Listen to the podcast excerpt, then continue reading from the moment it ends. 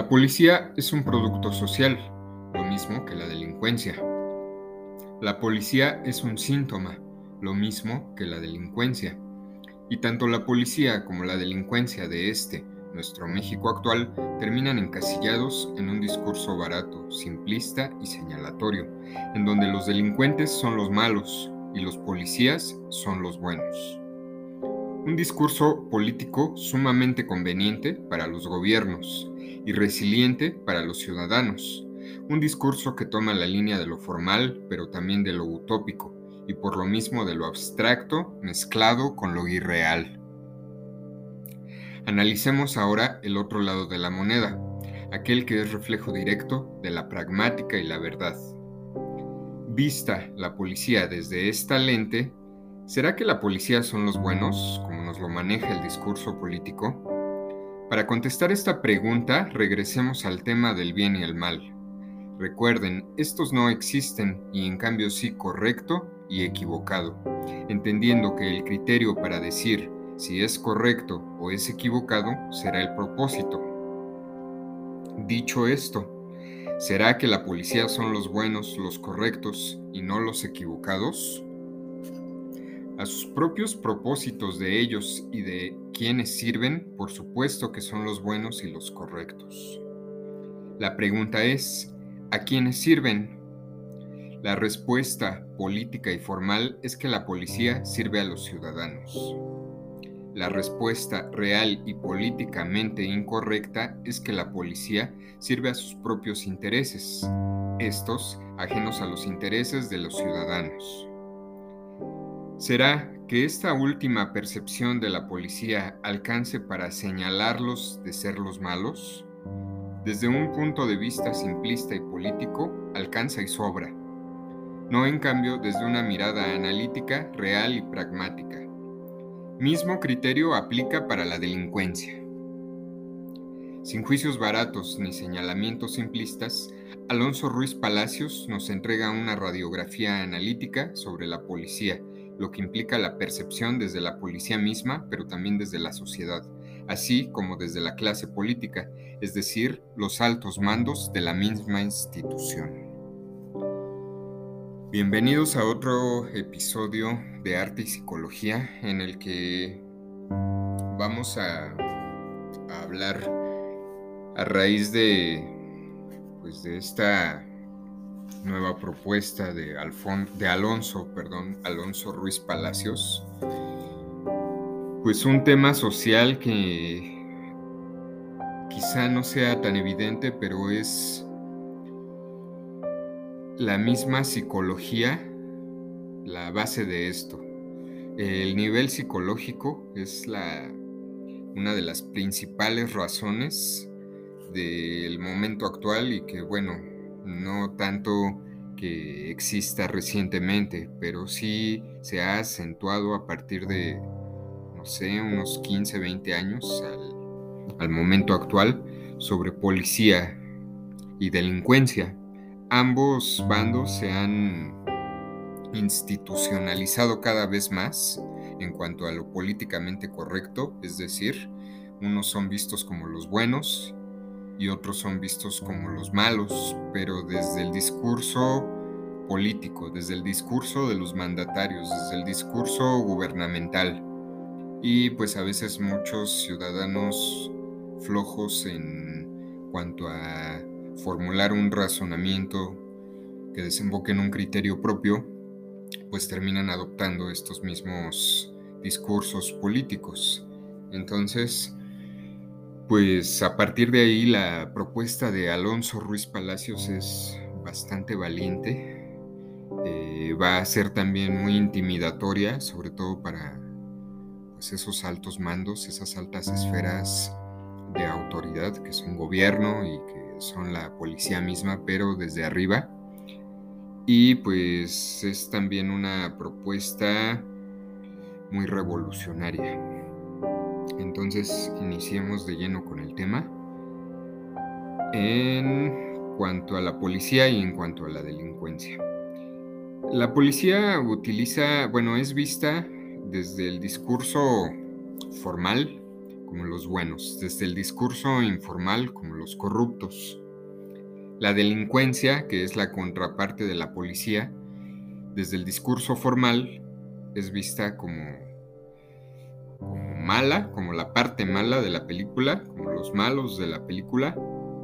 Y desde la parte informal, pues mm, no necesariamente toda la población o toda la ciudadanía comparte esta visión, pero sí mucha gente, por ejemplo ahora con las apologías que se hacen de los narcotraficantes, pues la delincuencia desde el punto de vista informal es vista como los Robin Hood de ahora y pues ahí el ejemplo tal cual, los narcos, ¿no? A propósito de esta gran serie que apologiza a los narcotraficantes, lo cual, bueno, es una, es una ficción, no, no todo necesita ser una enseñanza y una, y, una parábola a partir de la vida, ¿no? Entonces, pues bueno, mucha gente que no distingue esto, pues termina, termina encasillando a la delincuencia como un ídolo a seguir.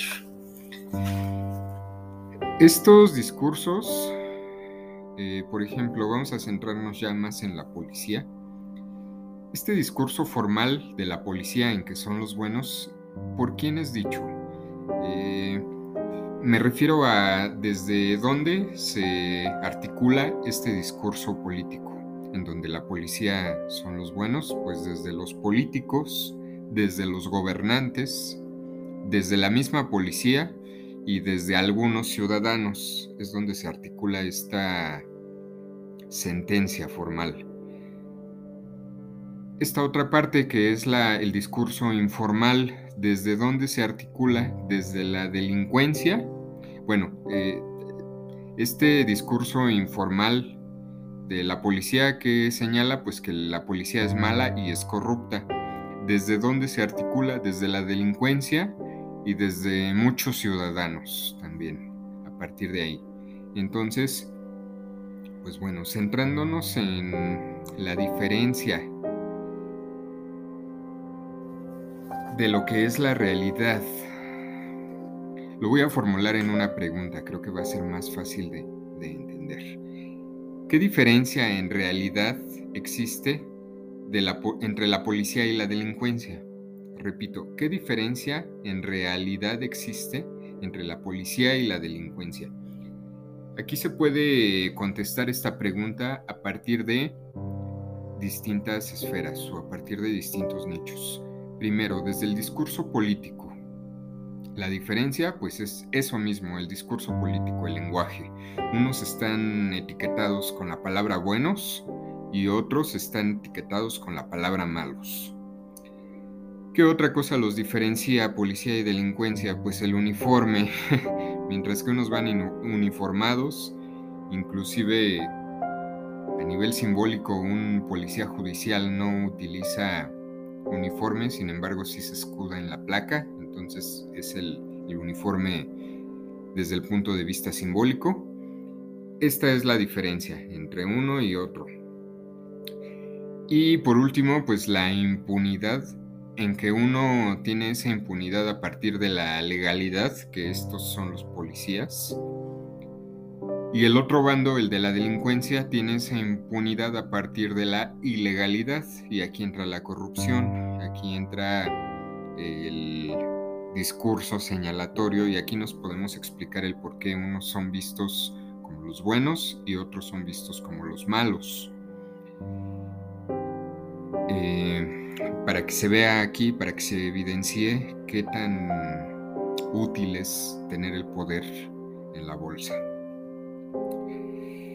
Eh, desde el punto de vista psicológico, y esto lo he hablado en otros programas, aterrizándolo más en el tema de la psicología, desde el punto de vista psicológico, ambos son iguales simplemente están parados en extremos opuestos. Ambos son el reflejo de un mal gobierno y de una baja conciencia individual también. siempre he dicho aquí, siempre he señalado que, que el gobierno hace mal prácticamente pues todo su, su deber, toda su chamba lo hace mal, pero siempre he dicho que eso no es excusa bajo la cual hay que cobijarse para que cada uno de nosotros de forma individual también hagamos las cosas mal.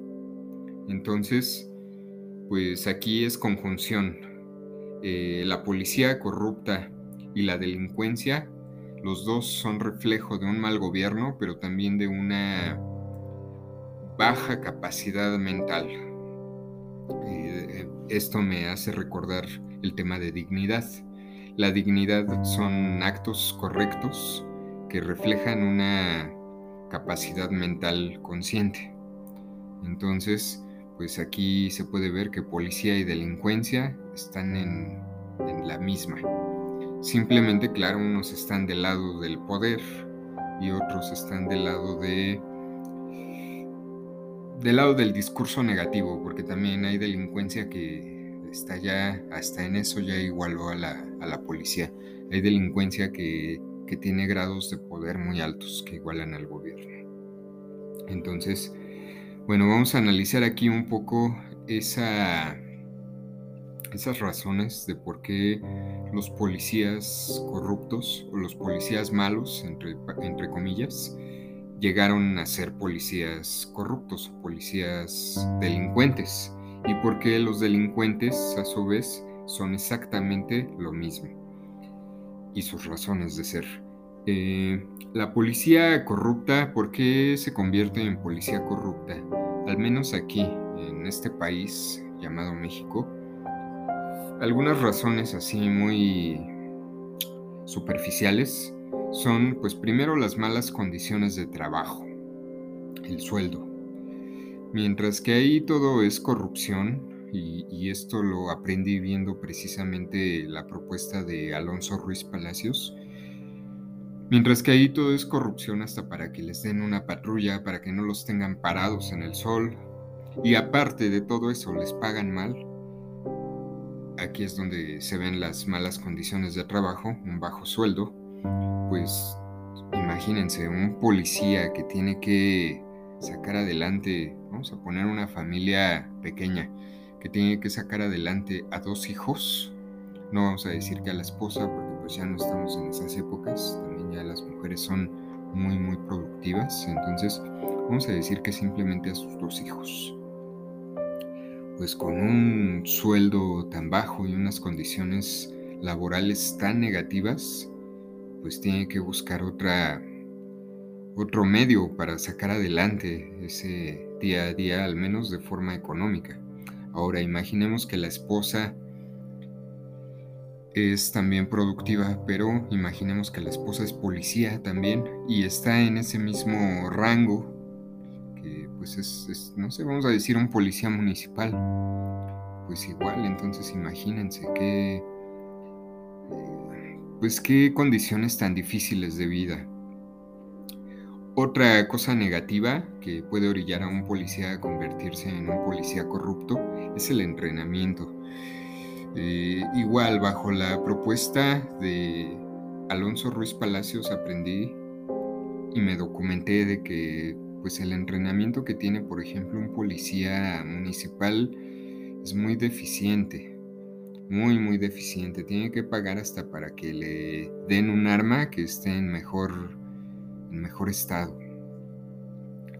Con todo esto, pues tiene que ver cómo compensa. Ah, y luego otra cosa, a veces los altos mandos exigen igual su cuota del diario. Un policía así prácticamente no hay de otra, tiene que ser corrupto. Ahora, con esto no lo estoy justificando como tal desde el punto de vista de la capacidad que tiene una persona, de la capacidad mental, no lo estoy justificando para nada.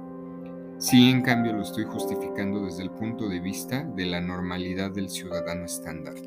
Algo así como cuando se dice, ¿no? Eh, recuerdo aquellos anuncios donde se tachaba mucho a la piratería y que trataban de hacernos sentir mal con, con esos anuncios tan, tampoco creativos, además de todo, tampoco creativos desde el lado del diseño y desde el marketing. Y pues pensaba yo, eh, eso es como una, una mentada de madre, dado los sueldos tan bajos. O sea, es como, es como por un lado querer señalar al ciudadano moralmente, pero por el otro estar, estarle escupiendo con ese sueldo que actualmente en, pues en varios nichos del gobierno se pagan, se malpagan. Desde el lado de la delincuencia, ¿cómo llega un ciudadano a ser delincuente? Pues lo mismo, las malas condiciones de trabajo, y esto implica también al gobierno. Eh, si alguien estudió o no estudió, pues esto da igual, porque las condiciones de trabajo son igual de pésimas para ambos. Entonces, ese bajo sueldo y esa falta de oportunidades hacen que un ciudadano se convierta en un delincuente. ¿Por qué? Porque tiene que sacar adelante la vida diaria.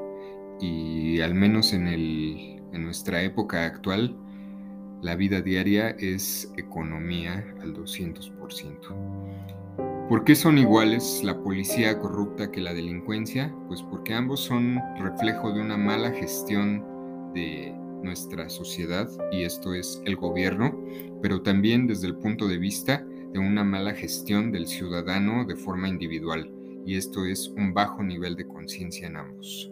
Claro, no estoy diciendo que sea fácil triunfar, por lo menos en, lo personal y en lo económico, no estoy diciendo que sea fácil triunfar desde la legalidad, sin embargo sí, sí es posible, pero claro, cuesta más trabajo. Es más fácil si eres ciudadano y no encuentras trabajo, meterte en negocios truculentos, robar, eh, Vender cosas robadas o adquirir cosas robadas es más fácil eso que echarle coco y tratar de salir adelante por otros medios. Es más fácil si eres policía recibir la mordida y pues ir subsanando esa falta de oportunidad del gobierno a través de la corrupción que echarle coco y quizá dejar la institución y ponerse a trabajar en, otra, en otras ideas. Claro, esto cuesta trabajo. Entonces, de nuevo, policía y delincuencia son iguales, están parados en extremos opuestos, pero ambos son el reflejo de un mal gobierno. Y ambos son el reflejo de un bajo nivel de conciencia desde el punto de vista individual. La policía judicial o de tránsito y la delincuencia, y me refiero a policía judicial o de tránsito porque son los más visibles, sin embargo, no porque sean los únicos. Ambos, vamos a ver ahora algunas similitudes que tienen. Ambos, por ejemplo, son arbitrarios. Mientras que un delincuente que llega y asalta una combi y un policía judicial que llega a amedrentar a algún ciudadano, eh, ocupan exactamente las mismas herramientas. Son arbitrarios a través del grito, la violencia y la amenaza. Y esto pues lo tienen como un reflejo también de un mundo real. Aquí he utilizado mucho la palabra reflejo. Un reflejo eh, pues es una reacción nada más. En otros programas dicho, he dicho que hay que tener, hay que ser dueño de sí mismos. Reaccionar no es ser dueño de sí mismo. Reaccionar es simplemente estímulo y respuesta, aquello que decía yo del condicionamiento y el condicionamiento pues rompe toda convicción y genera incertidumbre. Por eso no estoy de acuerdo con la psicología cognitivo-conductual, porque pues básicamente es eso, puro condicionamiento.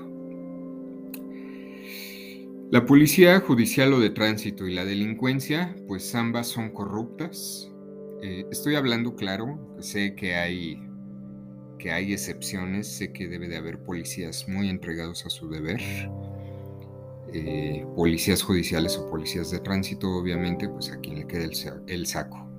Entonces, policía judicial o de tránsito corruptos y delincuencia, pues ambos tienen esta afinidad que son corruptos, entendiendo la corrupción como el corromperse o el descomponerse. La policía está llena de empleados descompuestos. empleados corruptos.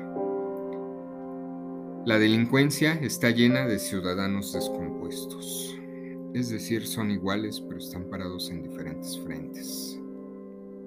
Y entramos aquí con el con la recomendación y con el eje central de este episodio y el por qué elegimos este tema. Eh, a partir de una película de policías de Alonso Ruiz Palacios, es donde se genera toda esta... pues todo este eje central del tema del día de hoy, de la policía y de la delincuencia. Y pues no es porque no existan otras películas de policías, es porque Alonso Ruiz Palacios nos, nos da una propuesta, nos regala una, una propuesta, una película estridente, atrevida y fiel. Su propuesta es estridente por qué razón? Porque rompe con estereotipos. Rompe con estereotipos a partir del de lenguaje cinematográfico, pero también a partir del discurso político y también a partir de nuestro tiempo actual en que es peligroso meterse con el sistema. Es una película atrevida, ¿por qué? Pues por el contexto político tan difícil de México en este momento actual. Entonces se convierte en una película muy incómoda, sobre todo para ciertos nichos de, la sociedad. Y bueno, es creo que muy evidente que me refiero a la clase política alta. Y es muy fiel una película muy fiel desde el punto de vista de una realidad pragmática y no, y no desde el punto de vista de estar sentado en el escritorio. No es fiel con una verdad desde el escritorio en una silla presidencial. Todo se ve distinto desde donde se juzgue. Es por eso que me parece una, una película que que va a ser revolucionaria, pero no solamente en lo cinematográfico, que, lo es además, sino que también es en el discurso político, también es en, en la manera en que se ha vendido esta película, como ficción y realidad entremezcladas la una con la otra. Una película de policías de Alonso Ruiz Palacios es una película estridente, atrevida y fiel estridente, atrevida y fiel se entrelazan entre sí y pues promueven una película revolucionaria. Una película de policías rompe el esquema tradicional cinematográfico en el ámbito técnico. Esto pues los cineastas lo expresarán mucho mejor.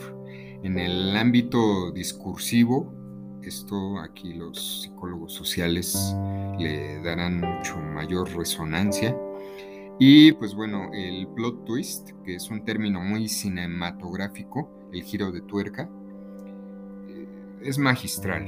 Esta película termina siendo pues un rompimiento de ese esquema tradicional, pero lo que a mí me llama mucho la atención es que no se limita a lo cinematográfico, sino que se mete con la sociedad actual. Eh, pues un, reconocimiento enorme a este director, del cual eh, investigando tiene tres películas, solo me dio tiempo de ver, aparte de una película de policías, solo me dio tiempo de ver la primera película que hizo. Él tiene tres, la primera es Güeros, la segunda es Museo con Gael García Bernal y esta actual y última película que se une a su lista filmográfica, una película de policías. De la película Güeros les puedo decir que también es una, es una ficción completa, pero está filmada a partir de una propuesta que se trate de entender como semidocumental. Es cine en blanco y negro, es cine que no es accesible para toda la gente, también entiendo eso. Y pues es cine que si lo ves con una mente abierta, vas a entender y vas a empatizar con estos miembros de la policía que se hacen corruptos, que se convierten en, gente corrupta y que solo los separa del lado criminal, pues el nombre, el uniforme y el discurso. Eh, ya para finalizar, bueno, mm, igual recomendar, eh, recordar, perdón, redes sociales, arte y psicología, Twitter, Instagram, Facebook y eh, WhatsApp para agendar alguna cita psicológica 771 35 65 300. Repito, 771 35 65 300.